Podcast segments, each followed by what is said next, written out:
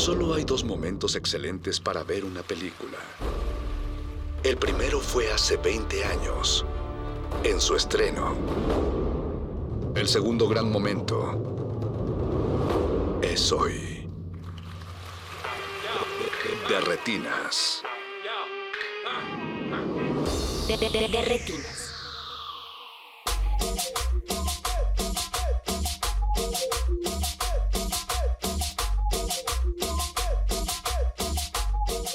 Bienvenidos a su cabina cinematográfica, mi nombre es Rafael Paz y les agradezco mucho estar con nosotros esta noche.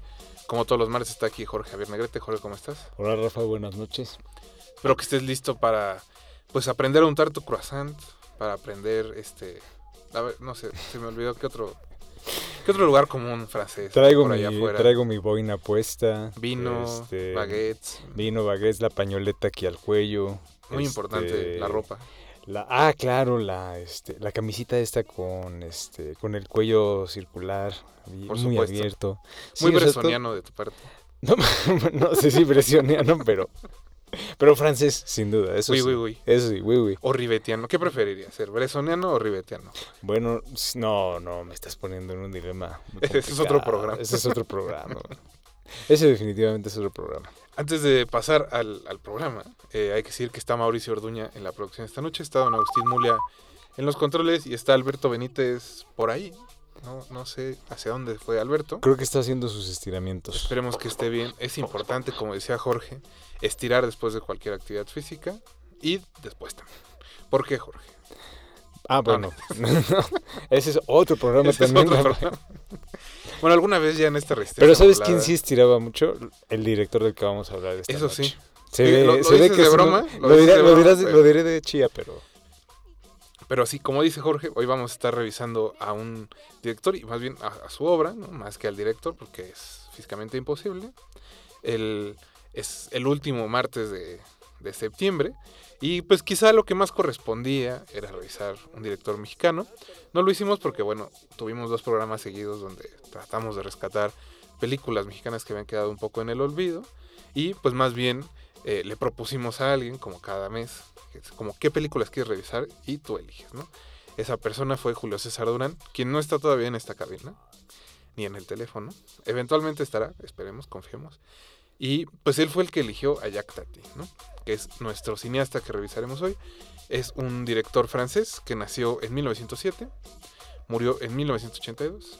Lo quiere decir que le tocaron las dos guerras mundiales, bastante joven.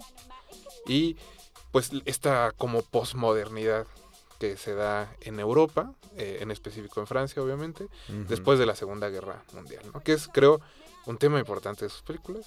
Ya lo, lo platicaremos más a fondo, pero es- por ahí se asoma, si no una aversión completa a la, a la modernidad o al futuro, pues sí cierta desconfianza, escepticismo. ¿Cómo le dirías, Jorge? Pues definitivamente creo que comparte como... Digo, ya cuando llegó a, a las, digamos, a las películas que tienen como tema central esa parte, pues ya estaba bastante entrado en años, ya tenía Ujú. 60 años, entonces sí, yo creo que más que quizá, yo, yo diría que quizá con escepticismo, Sí. con cierta desconfianza. Esa puede ser la palabra. No tanto una cosa como crítica porque hay un hay una cosa ahí de, de maravillamiento y de este de asombro, pero también de profunda profunda desconfianza. Eso sí. Y bueno, pues hay que decir que fue mimo, eh, actor de carpa, lo cual también se ve en las películas. Como Cantinflas. Y muchos otros cómicos, hay que decirlo, que también la mayoría de esos años empezaron así. Antes no había stand-up, había carpas. Y qué bueno, tal vez, ¿no? Porque, bueno, es otro Debería tema haber, también. debería haber más carpas hoy. Es otro eh, tema. hoy en día. Hay que decir que, bueno, dentro de las cosas, eh, esta eh, encuesta que hace Sight and Sound cada 10 años es. Eh, una de sus películas se coló la última vez, en el 2012. Ya casi sale la lista otra vez, entonces bueno, habrá que ver si mantiene su lugar. En aquel entonces fue Playtime, que es su penúltima película, si no me equivoco, Antepenúltima. antepenúltima, y que estuvo por ahí del lugar 40. ¿no? Entonces, bastante votada, porque para quedar arriba de los 50 hay que estar, Mm, No, y hay que hay que tener, buen registro. y hay que traer categoría, entre Eso sí. nivel. eso sí. Eso sí. Pues eso, Jorge, vamos a estar revisando las películas de Jack Tati con Julio César Durán. Originalmente el señor se apellidaba Tatishev, creo que eligió bien reducir el nombre, ¿no? Como Cher o como, como esas personas que saben cómo se tienen que llamar y que le ha permitido pues mantenerse hasta nuestros días. Nada más especificar que bueno, no es su aniversario, no la única razón por la que la estamos revisando es porque uno, Julio quería y dos, porque pues nos gusta el cine en general. Ya hablaremos después del corte con Julio, esperemos que esté ya en esta cabina.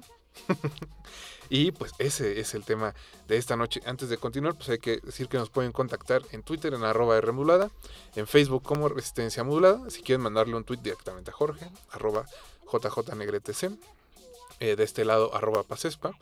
Estamos leyendo sus comentarios. Si han visto alguna película de Jack Tati, pues cuéntenos cuál es su impresión. Y ¿Por si qué no, les gustó o por qué no les gustó? O si no, todas están en movie, ¿eh? también, ¿También? las pueden ver. Ahora que Movie se ha puesto de moda por sus bolsitas, bueno, ojalá se pusiera de moda por sus películas. Vamos a ir a un corte musical. Estaremos también escuchando la música de algunas películas de Jack Tati, que son parte importante de la trama, hay que decirlo, el audio y la música. Elementales. Así que iniciemos con la ópera de los días de ayer, del soundtrack de Playtime, y regresamos aquí a Derretinas.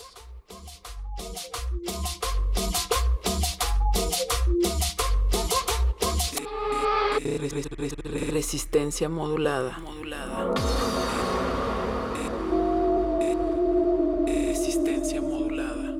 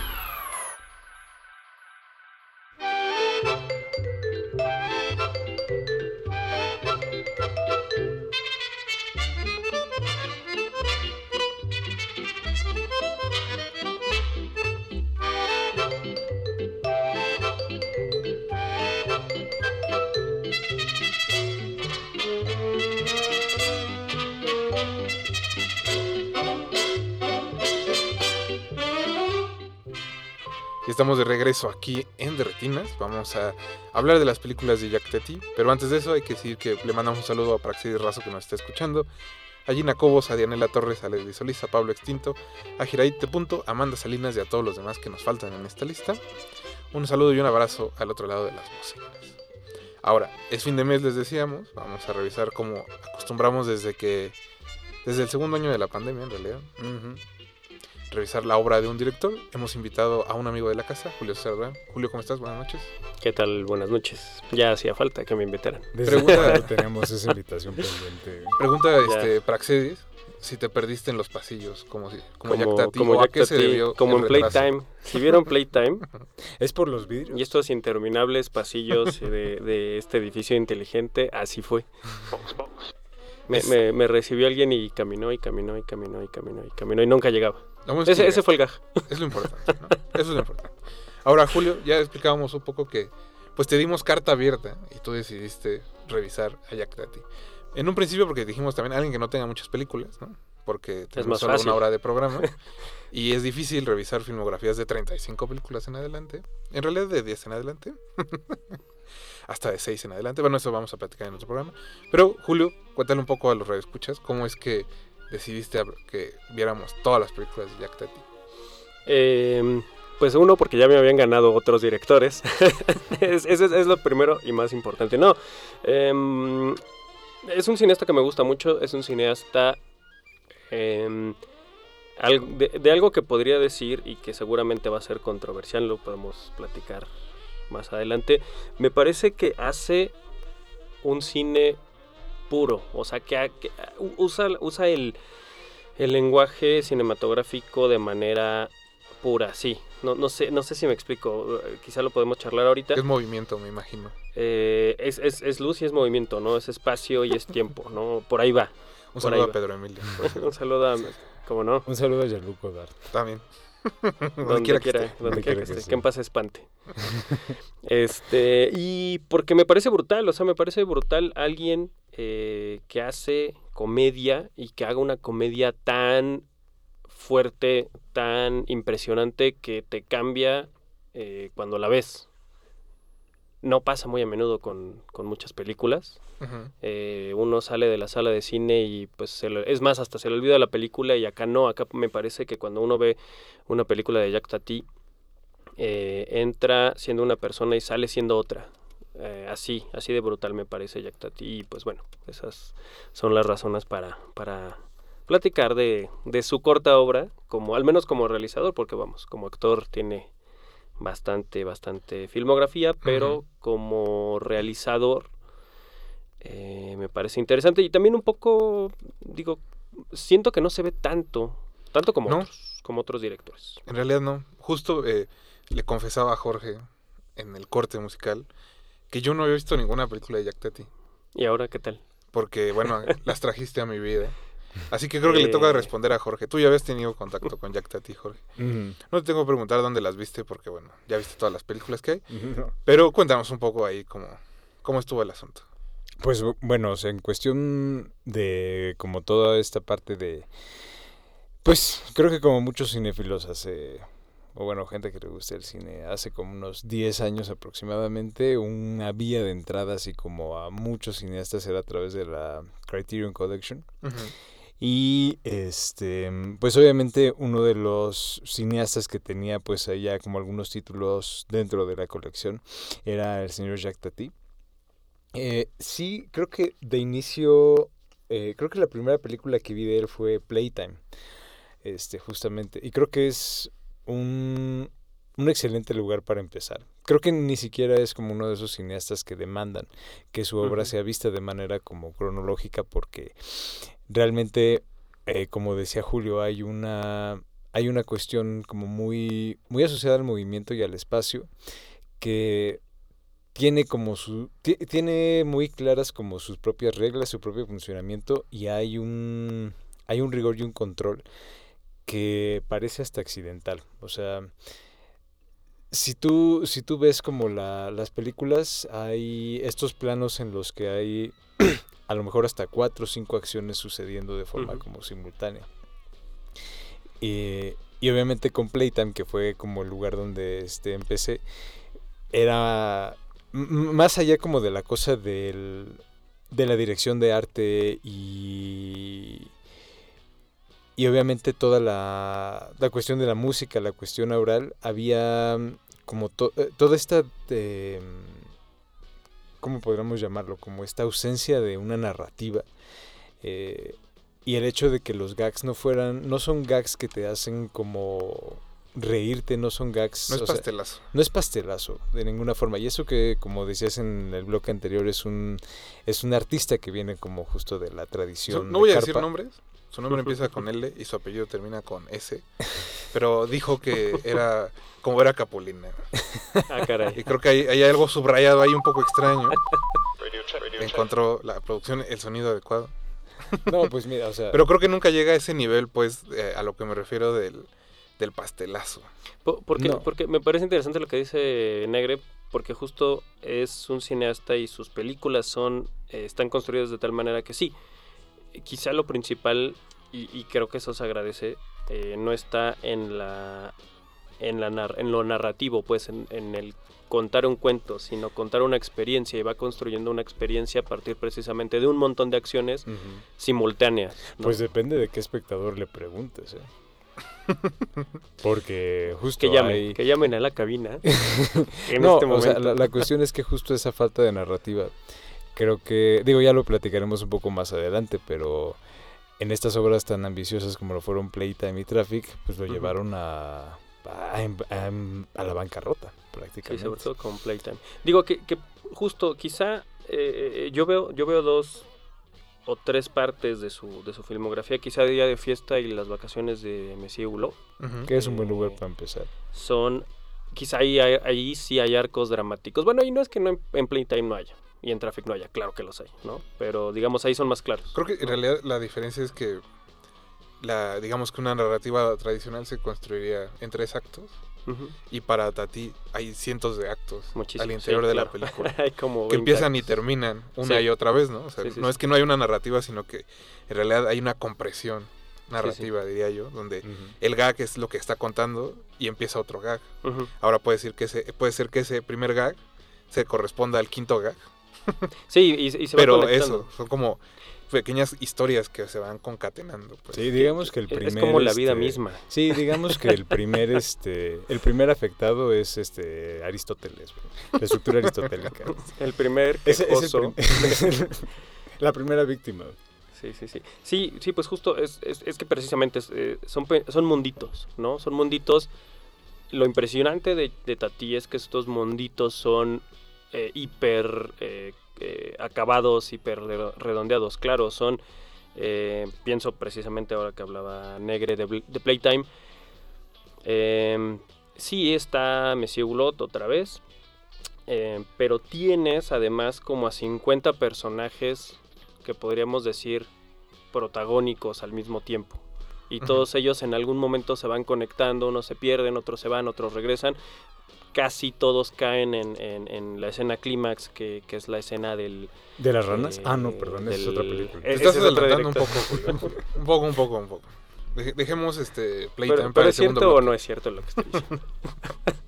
Lo podemos discutir en el segundo bloque. Me encanta. Hay que decir que los primeros cortos de, de Tati se perdieron como lágrimas en la lluvia. En la lluvia. Porque, bueno, antes no se acostumbraba a guardar las películas. Ahora tampoco, curiosamente.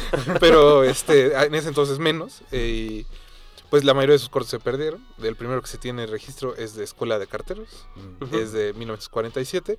Que en realidad va a derivar en su primer largometraje, que es Día de Fiesta, o Jour de Fête.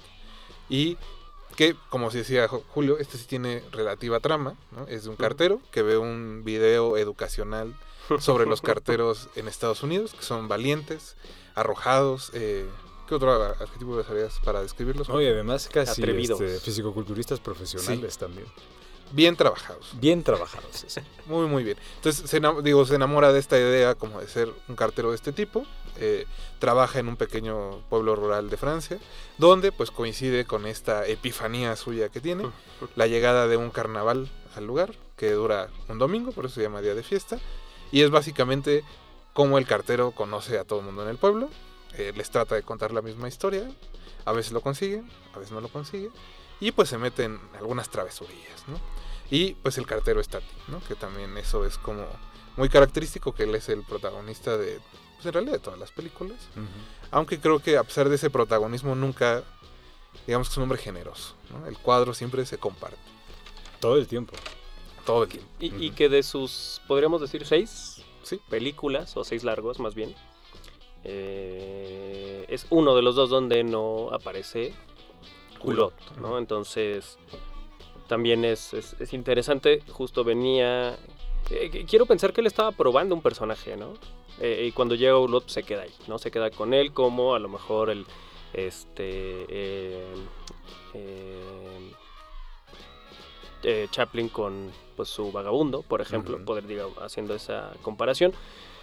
Eh, y precisamente este cartero me parece bastante eh, interesante entre toda la filmografía porque es alguien que eh, pese a muchas cosas es el que empieza a conectar con todos los demás personajes y que está dentro de precisamente el arco principal de, de la película. En casi todos, Hulot es como un testigo más que, que un actor que sí lo es también, pero vamos, es más testigo que otra cosa nos lleva, ¿no? Nos va llevando a, a través de todos, todos estos gags. Eh, el cartero no, el cartero sí está inmerso en la, en la narrativa precisamente de la película. Eso me parece, en primer lugar, eh, digo, interesante porque no ocurre en las demás. Eh, y, y lo siguiente es que casi todos juegan y se burlan y, y- y le hacen bromas al, al cartero y es lo que va desatando precisamente todo lo demás. Eh, dos personajes precisamente que traen un juego de feria. eh, son los que le están diciendo, sí, no, pues mira, es que los, los gringos hacen esto, te vamos a ayudar, ¿no? Y, y lo están bromeando y lo ponen borracho y lo digo, hacen un montón de cosas con él. Un poco es también el chiste del pueblo, ¿no? Este cartero. Eh, Nadie se lo toma en serio. Exactamente, ¿no? Na- nadie se lo toma en serio, pero eh, también llega con él y, y con la feria un tema eh, importante en toda la filmografía de Tati, que es el choque entre la modernidad y la tradición, ¿no? En- en- al menos acá, este, sí hay un choque muy evidente entre lo rural y lo urbano, ¿no? Entre esta, vamos, claro, esta, esta idea de modernidad que venía de la, de la posguerra, ¿no? Pues es 1949 esta película, eh, evidentemente todavía, y se nota en la película, todavía hay una ocupación gringa, una ocupación militar aún en 1949, y entonces, pues es a lo que, entre muchas cosas, es a lo que eh, Tati le tiene sospecha, ¿no? A esta idea, esta ficción de modernidad, a esta eh, urbanización, esta, esta tecnología y estas maneras de vivir que quizá las podríamos poner en Estados Unidos específicamente. Es que quizá, fíjate, en ese sentido yo era lo que comentábamos un poco en el bloque Es que de llegaste tarde, presentación. sí, sí, es que llegaste. Si hubiera llegado, si hubiera llegado temprano. Este, no, pero justo era algo que comentábamos eh, respecto como este escepticismo y ahorita que hablabas justo como de choque, eh, yo pensaba mucho que quizá la postura de Tati en muchos sentidos eh, más bien es como la de una especie como de de científico, como de este alguien que Pero como de observa científico social, ¿no? Sí, sí, sí, que justo alguien que, alguien que observa. No, es que también hay una cuestión ahí de, de funcionamiento físico, de, Bueno, este, sí. De principios de cómo se mueven las cosas en un espacio, de cómo se comporta, y obviamente la parte social de cómo se comporta la gente. Pero no, no creo que eso necesariamente conlleve una postura crítica o una cuestión en la que él prefiera, digamos, como una versión viejo, antigua ¿no? de las cosas. Ajá, que sea alguien conservador. Digamos que no es Visconti. No, no, bueno, bueno, no, pe- Por eso, no, por eso. Es por que eso. ya te, estás... Por eso, por eso. Sí, sí, sí, definitivamente no. Pero sí es alguien que observa el funcionamiento, digamos, como de una sociedad en específico. Y lo que va haciendo em, a lo largo de las películas es justo este choque, irlo expandiendo, irlo haciendo cada vez más grande. eh, pero no, sin- no necesariamente tomando una postura crítica. Creo, que esa la tomamos nosotros como espectadores, ¿o no? Sí, Pero sí, en el funcionamiento de la película no hay un, bueno, cuando menos yo no siento que exista una un posicionamiento crítico directo sobre algo. Ahí está, él, él que describe sí. eso que ve y la forma en la que lo presenta también es importante, desde luego, pero creo que quizá ahí eh, no sería tan crítico en ese sentido, porque hay también un, pues cierto desapego hacia los personajes, no y, y tiene que ver con esta parte de ausencia de narrativa. Y en Jour de Fête es, es muy, creo que es la única en la que hay como más justo esta presencia Sí. y aún así está muy, muy desapegado y creo que a lo mejor por eso puede costar un poco de trabajo. yo, yo creo que sí hay una crítica, pero justo no es... em, ajá, es que, es que de ahí viene su sospecha, ¿no? Es un cineasta que evidentemente le parece extraño que, que alguien quiera o que alguien prefiera eh, la mecanicidad del mundo y la robotización del mundo, ¿no? Eh, a algo tan natural como ir a pescar, como ir a correr, como andar en bici. ¿no? Sí, sí creo que le parece bastante... Y de, de hecho por ahí había una cita de él que decía algo así como... Alguien, eh, una persona que lo tiene bastante seguro todo, pues está raro, ¿no? Hay algo raro ahí. Eh, creo que eso es a lo que le tiene sospecha, a las seguridades y a, las... eh, eh, precisamente a lo que representa el modo de vida norteamericano, ¿no? Eh, y, y se va, y se va a quedar un poco con eso. Vie- Viene un poco también eh, en las vacaciones eh, donde igual ahí, ahí no es tan claro o tan eh, marcado este choque. Sin embargo, sí pone todo lo tradicional en, en, en Tati, por ejemplo, ¿no? Desde el coche, digamos, tenemos un montón de personajes eh, con coches del año, podríamos decirle, excepto el de Tati. Tati parece un coche de... O sea, uno de los primeros vehículos que llegaron a Francia, me imagino, algo así, o sea, de- sus ruedas, este, la forma, el capote, o sea, todo, todo es, parece del siglo pasado, ¿no? Eh, hablando que ya estamos en el 53 para, para las vacaciones de, de Hulot. Y ahí quizás menos marcado, pero sí le está entrando a todo el tiempo estar eh, acompañando las acciones, los gags, las des- la despreocupación de- del protagonista y las preocupaciones de todos los demás, con un montón de mensajitos ahí políticos, económicos, sociales en la radio, que él termina pagando al final, ¿no? Mm. Este, que me parece muy divertido. Sí, es que Eh, creo con que- un accidente. Hay también este asunto de como que la, la modernidad te empuja a ciertas cosas y a, a, a Tati le parece un poco ridículo ciertas acciones a las que la modernidad te empuja, ¿no? Y que tienen que ver también con, eh, como se ve en, en las vacaciones del señor Julio, con tener esa capacidad de despegarte de eso. ¿no? Todas las personas que están en este hotel de playa, en lugar de decir, estamos en la playa disfrutando, estamos pasando tiempo fuera de la Del- ciudad, fuera de las presiones del- cotidianas, no podemos dejar de hablar de eso, no podemos dejar de vivir en medio de esa como modernidad que no se detiene y su personaje irrumpe un poco y como que echa todo a perder precisamente porque no es que se niegue, pero obviamente sí está diciendo como yo voy a hacer mis vacaciones como se me prenda la gana, ¿no? y qué es lo que se ve a lo largo de, de las vacaciones del señor Julio. Es que también algo que me, me parece como muy, muy importante en ese sentido es como que a lo mejor hubo un momento en el que, por ejemplo, personas como Chaplin ya se habían encargado de ver lo que pasaba o de, de tomar una postura desde el- de lo que pasaba en el mundo como laboral. Y Tati, de alguna de otra forma, construye algo similar, pero sobre el ocio. Todas las películas se dan en un contexto de, de ocio, de vacación. Y como incluso ese tiempo de ocio, y quizá de forma más importante, incluso que a veces en cuestiones de trabajo también está como permeado por justo esta parte como de todo hacerlo relativamente más complicado queriéndolo hacer más fácil. Sí. ¿no? Yo solo añadiría de estas dos, antes de ir al corte, lo que decíamos también en el primer bloque, Jorge, la manera en que usa el sonido, que es extrañamente naturalista y por lo mismo creo que muy artificial.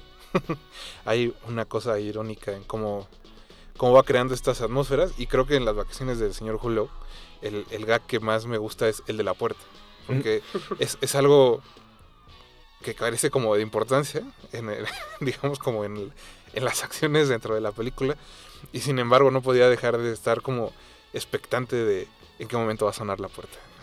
es, como, es un poco raro la- la- eso, pero también se ve en la playa, ¿no? O sea, hay... eh, el, el ambiente de la playa lo que recrea es cómo los niños se están divirtiendo, y aunque no los ves, pues sí se compara con lo que aparece a cuadro, que son, como decía Jules, ¿no? Gente discutiendo de política, gente discutiendo de economía, de en lugar de como los niños estar pues, disfrutando la playa. chicos, quisieran agregar algo más de este par de películas, de las vacaciones del señor Julio y de Día de Fiesta, antes de pasar al corte musical. Este, rápido, nada más algo que eh, va- vamos a. que va a ser bien importante también para después. Es que algo que le preocupa mucho a Tati es la forma y es la técnica. Eh, Día de fiesta la hizo con dos cámaras, con dos operadores, con dos fo- fotógrafos, pues, porque la intención era que fuera la ujú. primer película color que se hiciera en Francia. Eh, por temas de, mm, laboratorio no se llevó a cabo y se estrenó oficialmente la versión blanco y negro, pero tenía dos cámaras simultáneamente eh, filmando las mismas acciones. Eh, en, los años 90 se logró recuperar el material a color, pero me parece interesante, y bueno, y se puede ver hoy en día, la versión a color, la versión blanco y negro, que son exactamente iguales, pero me interesa que la- la- la- las intenciones de, Tati por usar la técnica al, al- vamos, como al, al- extremo. O sea, era 1949, no se hacían películas a color en, en Francia y él decide hacer una comedia con la tecnología de punta de lanza. Digo, igual ahorita cuando hablemos de Playtime y de Traffic va a ser más patente por qué está usando lo que está usando, qué juguetes, con qué juguetes está jugando, pero me parece interesante que también le- le estuviera apuntando a eso. Bueno, pero creo que a final de cuentas, y sobre todo como en las vacaciones del señor Hulot, es mucho más eh, es mucho más melancólico ver cómo se termina un verano en blanco y negro. Más bucólico. Más bucólico. Con eso vamos a ir a un corte musical. Vamos a seguir escuchando música de las películas de Jack Teti. Eh, la primera canción que escuchamos en realidad era de Playtime, no de, de Días de Fiesta. Y ahora sigue eh, el curso de los autos o el camino de los autos de Charles Dumont de Traffic. Regresamos aquí a Derretinas. De.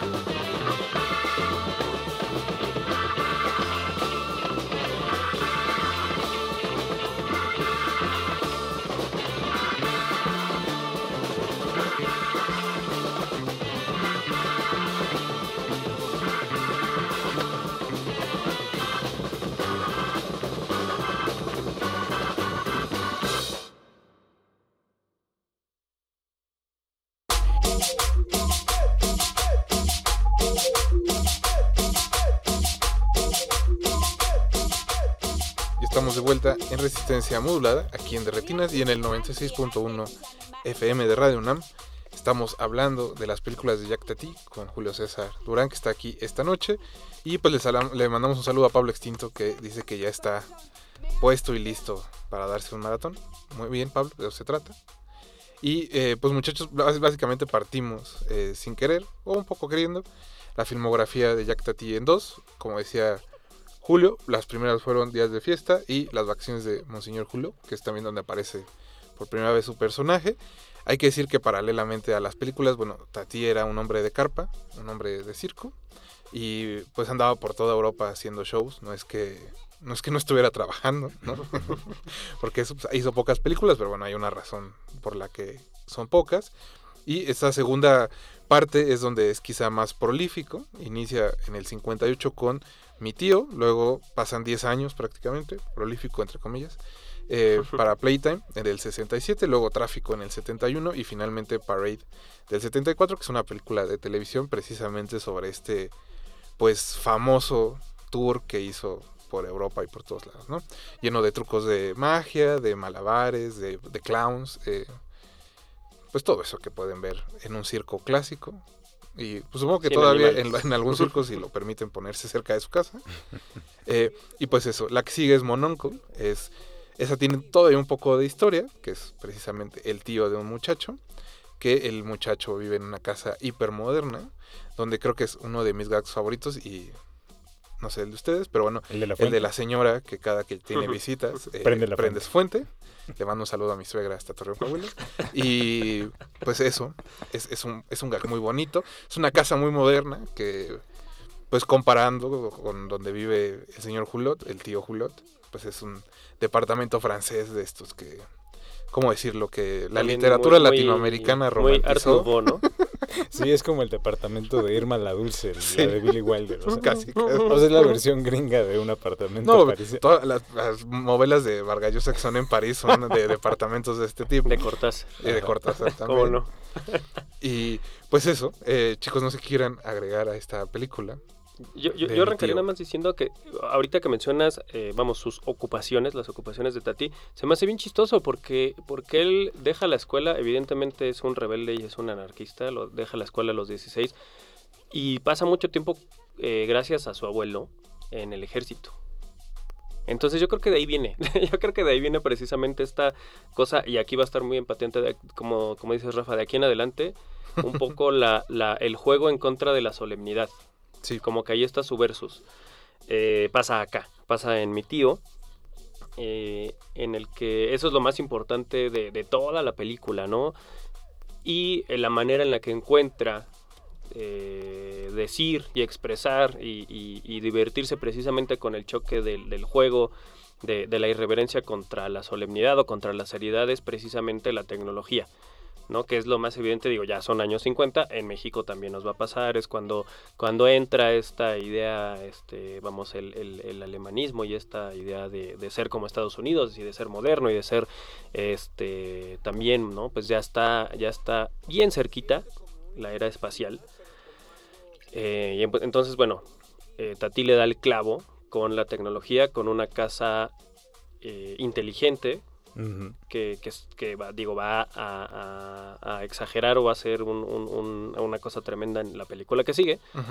Eh, pero bueno, ahí está, ahí está el, el- el- el punto principal de, de la película, de, de precisamente del tío que viene, parece que viene de otro siglo, ¿no? Que, que es como un viajero del tiempo ahí en el que justo, ¿no? Todo está tan automatizado y tan y todo es tan inteligente que pues en realidad no, ¿no? En realidad todo es inútil, ¿no? Negrete. Sí, ninguna casa es más inteligente que, que el señor Hulot. Pero justo, o sea, para la siguiente película la casa se convertiría en una en una ciudad. No, pues, Pero yo nada más peguémoslo ahí. pe- bueno, a ver, Sí, sí, no, yo nada más quería apuntar que este justo unos años antes hay un cortito de Tex Avery que se llama La Casa del Mañana, que seguramente muchos de nosotros vimos este desvelándonos viendo Canal 5, este, cuando pasaban las caricaturas. Bueno, ya, estoy sonando muy viejo. Este, Tranquilo, señor, tranquilo. Tranquilo, señor. Este, pero justo, es, eh, pueden ver el corto en, en YouTube y hay toda una serie de gags como muy este, muy, muy, muy, muy buenos que tienen resonancia definitivamente este, en, la, en la película. Y pues nada, fuera más allá de que justo como comentábamos en el bloque anterior, realmente como que los temas siguen ahí, pero van tomando cada vez un... em, como una, como una proyección, una dimensión más grande y que bueno, en Playtime, que es la siguiente Y película... al mismo tiempo más abstracta, ¿no? Curiosamente. Sí, o sea, la- realmente se va, se va, la narrativa se va secando cada vez más, o sea, y va siendo un elemento cada vez menos importante. Y el, digamos, como el elemento principal, eh, ni siquiera es como el, el gag eh, como tal, sino el funcionamiento de este mismo dentro de un entorno como hiper complejo. Entonces, digo, me parece paradójico que alguien que dice como admirar tanto las, la, la belleza de tiempos más simples se inserte con tanta comodidad en crear estos mundos tan elaborados y tan, tan complejos. ¿no? Y sobre todo, a pesar de, y justo como decías Jules, lo de anarquista, lo dije al principio, "Mm, quizá no, pero después pensé en la escena de la fiesta en Playtime y dije, claro, ¿Cómo no? maestro del caos, por supuesto. E- Es que ese son, es, es un caos bastante, digo, y, y vamos, pe- pensemos cómo alguien dirige una película así. A mí es lo que me impresiona, por eso mencionaba un poco la técnica y por eso mencionaba un poco eh, eh, la parte eh, del lenguaje.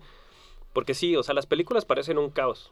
Ahora, ¿cómo coreografías un caos? ¿Cómo, cómo, cómo incluyes tantos elementos de diseño, de arquitectura, eh, de ilustración?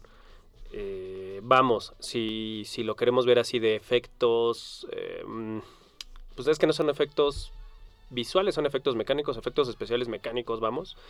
Eh, y todos tienen que quedar como al punto precisamente para que los gags funcionen. No hay, hay un orden dentro del caos, un orden que, que- tiene un propósito, ¿no? Y el propósito es el espectador, que eso es lo que se agradece y, y eso es lo que me encanta de Tati. Es un, es un director muy amable, muy accesible para cualquier persona, incluso yo les diría que siempre o en la medida de lo posible vean qui- quizá quizá las vacaciones no pero el- creo que el resto de las películas pueden ver las películas to- toda la filmografía de Tati sin sin subtítulos y, y Y de verdad y es eh. delicioso o sea verlo no, no habla- es que no importa ¿no? francés bien clarito, güey. Bien clarito. y, y yo, yo pensé que hablaba francés cuando empecé a ver a Tati dije, Sí. oye en qué momento ¿En qué momento aprendí? Llegué al IFAL pidiendo mis boletos en francés. y pues no me entendía nada hombre pero pero vamos sí eh, No, pero eh, creo que justo ahí radica la magia, ¿no? Porque digamos que hay planos secuencias donde se nota que está todo orquestado y el que aquí se vea de manera natural y que las cosas avancen y que... Porque creo que eso cuando vuelves a ver como la película, eh, descubres qué está pasando atrás del primer plano, ¿no? Que el primer plano, digamos que... O más bien, digo, no está aquí el mago conde, pero el mago conde lo podría decir, ¿no? Cuando haces magia, el primer plano es el del engaño, porque atrás es donde está pasando todo lo demás. Exacto. Entonces, y las películas funcionan un poco en ese, como en ese sentido. Claro, el, el director, eh, igual que el mago, te eh, po- pone tus ojos en donde él quiere, ¿no? Sí. Eh, ahí, ahí está, ahí está el truco. Pero es que ahí la, la cuestión con Tati es que te pone tantas cosas al Sí. mismo tiempo que, o sea, Y Do- si- sin perder la sutileza, porque creo que Sí. es, es como su otra gran virtud. Siempre es un hombre muy, muy sutil Eh, en eh, todo. eh, esa, una, es- es- esa es una de las varias paradojas, ¿no? En el cine de Tati, en realidad es, es muy, pareciera muy complejo, muy elaborado, como ya hemos dicho, ¿no? Son muchos gags, muchos personajes, muchas acciones al mismo tiempo, sin embargo, cuando lo ves en realidad, no, en realidad todo es tan sutil, tan sobrio, tan simple, pero ahí está el juego, ¿no? Eh, si- sigue, sigue jugando a lo mismo, sigue jugando a, a- a lo simple contra lo complejo, a, los, a la seriedad contra el juego, ¿no? Eh, y nada, nada más, nada más para, para un, un temita este de Dale, dale. casi siempre fotografió con dos eh, eh, cinefotógrafos, ¿eh? Lo- eh, Jacques Mercanton y Jacques So, Sauvaillot, que nos hable alguien que sí hable francés y que nos diga si lo estoy diciendo, qué tan mal lo estoy diciendo. Mal. Este, en día de fiesta. Mercantón repite en las vacaciones con otro, que es Jean Musel. Solo en mi tío está un solo, un solo fotógrafo que es Jean Bourgoin, o Bourgoin, no sé. Eh, y, con- y en Playtime va a tener otros dos directores de fotografía eh, jugando con una cámara Mitchell 65 milímetros y que se va a exhibir en 70 milímetros antes de que siquiera pensáramos en IMAX, ¿no? Y quienes han visto Playtime y quienes han visto Traffic, las dos las fotografían 65, Ujú. eh, digo, referencias recientes, eh, Paul Thomas Anderson, fotografía en 65 en análogo, hoy en día. Eh, Cuarón quiso eh, emular el 65 milímetros en Roma. O sea, es esa, es, es ese tamaño, calidad y resolución de imagen. Entonces, eh, es esa, e- esa, esa cámara Mitchell de ses- eh, 65 milímetros de segunda generación, muy popular a finales de los 60 y durante todos los 70, por cierto. Eh, ¿Para qué está, no? ¿Al servicio de qué? ¿no? Al servicio de un, de precisamente ya no de una casita inteligente, sino de una ciudad completa inteligente, ¿no? Que, que ya mencionó Negre, que le costó, le costó bastante eh, crear toda una ciudad inteligente, eh, pues eh, quebrando la- a, la, a, la, a la compañía productora. Nada más. Que valió la pena, creo. Sí, claro que sí. Hay que decir que en Playtime, eh, pues la historia es que Monsieur Hulot llega a París y se confunde con un grupo de turistas con los que va a ir y venir, eh, porque también tiene una cita en un... Va, va En un por un corporativo muy moderno. Sí, sí, sí. Y la segunda parte de la película prácticamente la ocupa la inauguración de un restaurante muy Chulada. sofisticado, muy Chulada. moderno, y que, bueno, todos los gags que se les puedan ocurrir que suceden en una inauguración de un restaurante, bueno, ahí pasan. Ah, otro gran gag de una puerta. Ahí. Otra puerta El de la puerta Genial, de que- y que creo que contiene también, ¿no? Toda esta idea de, de- del movimiento y de la ilusión del movimiento, porque hay que, bueno, es una película vieja, no le estamos echando a perder nada. Se rompe la puerta del restaurante y el portero, en lugar de decir, se rompió la puerta, sostiene la manija toda, bueno, no toda la noche, pero una buena parte de la noche, y abre y cierra según él la puerta, ¿no? Simulando que hay ahí algo. Es que justo esa parte de la simulación es algo que también está muy presente, incluso desde el primer cuadro de Jour de Fête, Ujú. que están, no sé si recuerden, va un carrusel, va un, sí, justo un carrusel, y los caballos que están viendo el carrusel salen despavoridos porque dicen, ¿qué carajos ¿Qué- es sí. esto?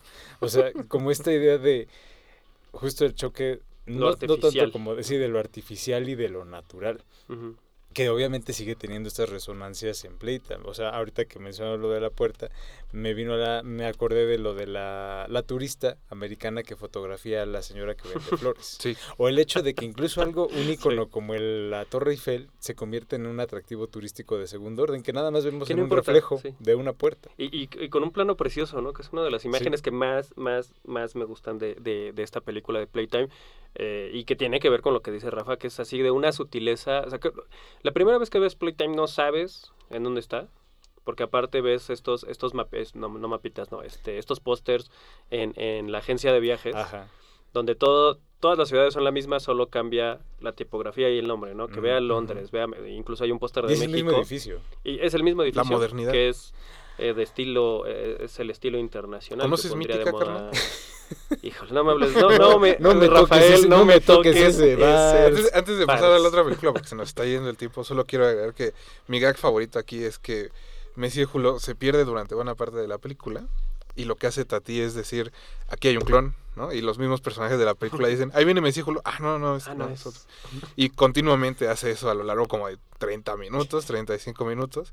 Y pues creo que es una buena forma de crear suspenso sin que sea necesariamente una película, un thriller, ¿no? O algo así. Y con la imagen, como decía Julio, que de eso se trata el cine. La siguiente película es Traffic, que es la, pues la antepenúltima, eh, aunque el penúltimo largometraje. No, la penúltima, la penúltima. La penúltima. Bueno, sí. eh, es del 71 y bueno, aquí eh, creo que como respuesta a lo que decía Julio de que le tiene miedo a la modernidad y esas cosas, pues aquí él se pone, como me decía Julio, en el papel del como inventor Diseñador. y sí. diseña un coche para ir a acampar que lo tiene todo, ¿no? Una cocineta completa, televisión, cama, todo lo que se pudiera necesitar para la gente que le gusta ir a acampar. Y pues el chiste de la película es que tienen que llevar el coche a una gran exposición en Ámsterdam y el coche no llega, ¿no? Una y otra vez, por diversas razones, el coche no llega. Y pues creo que también es, eh, la película es como este gran gag de que el coche nunca va a llegar. y pues eso, eh, ahí pasan muchas cosas como en las películas de- anteriores.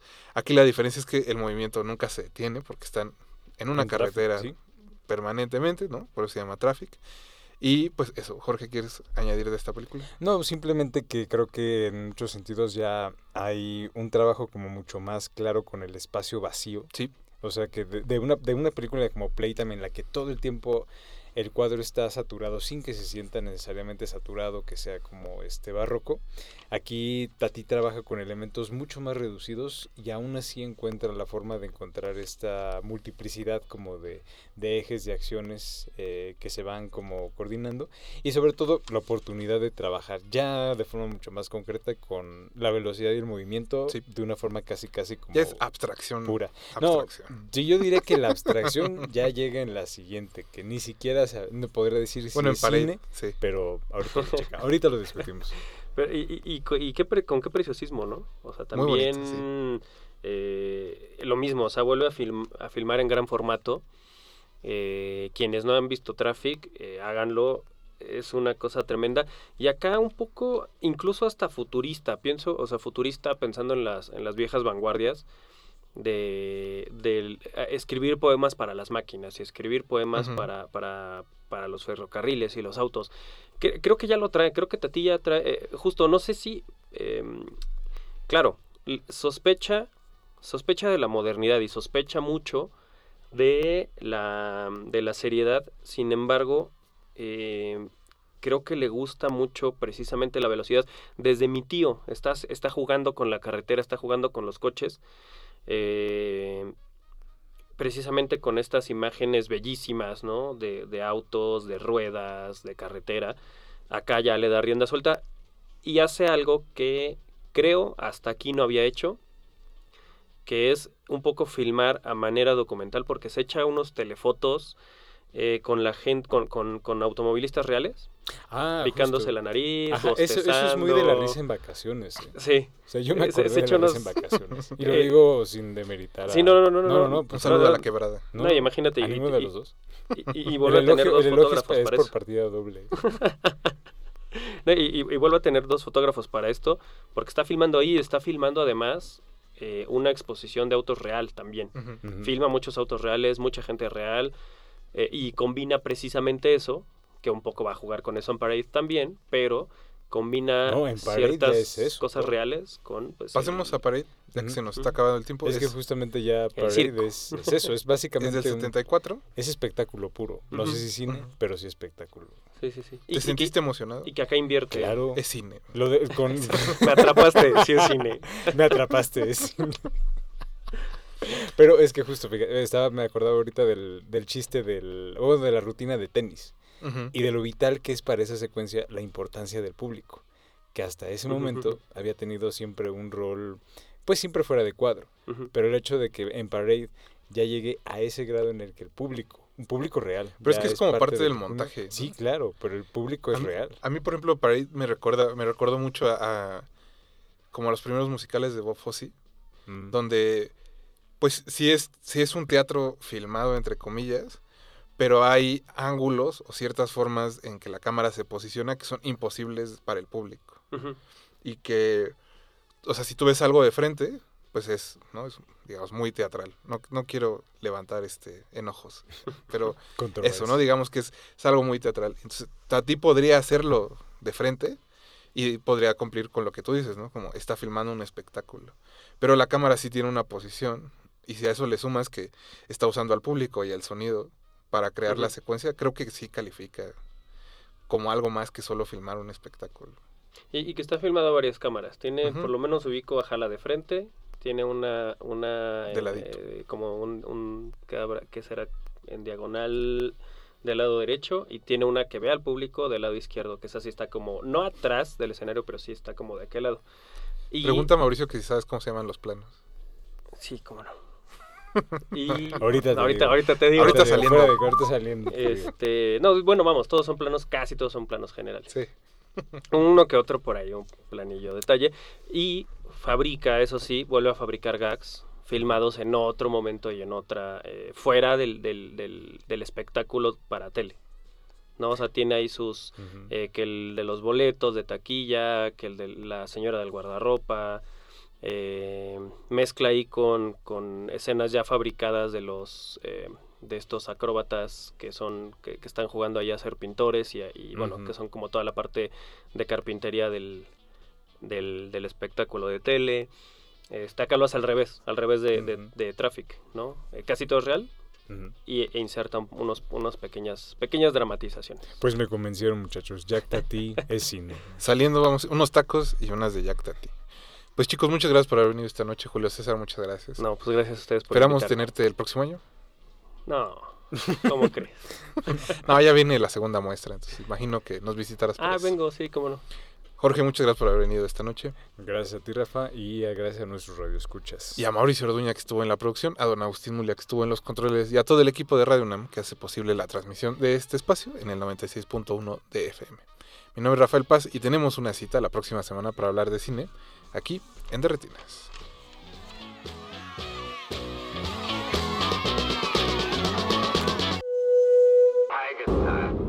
Antes de continuar tu camino, recuerda, no hay películas sin defectos. Si los buscas, te convertirás en crítico de cine. De retinas.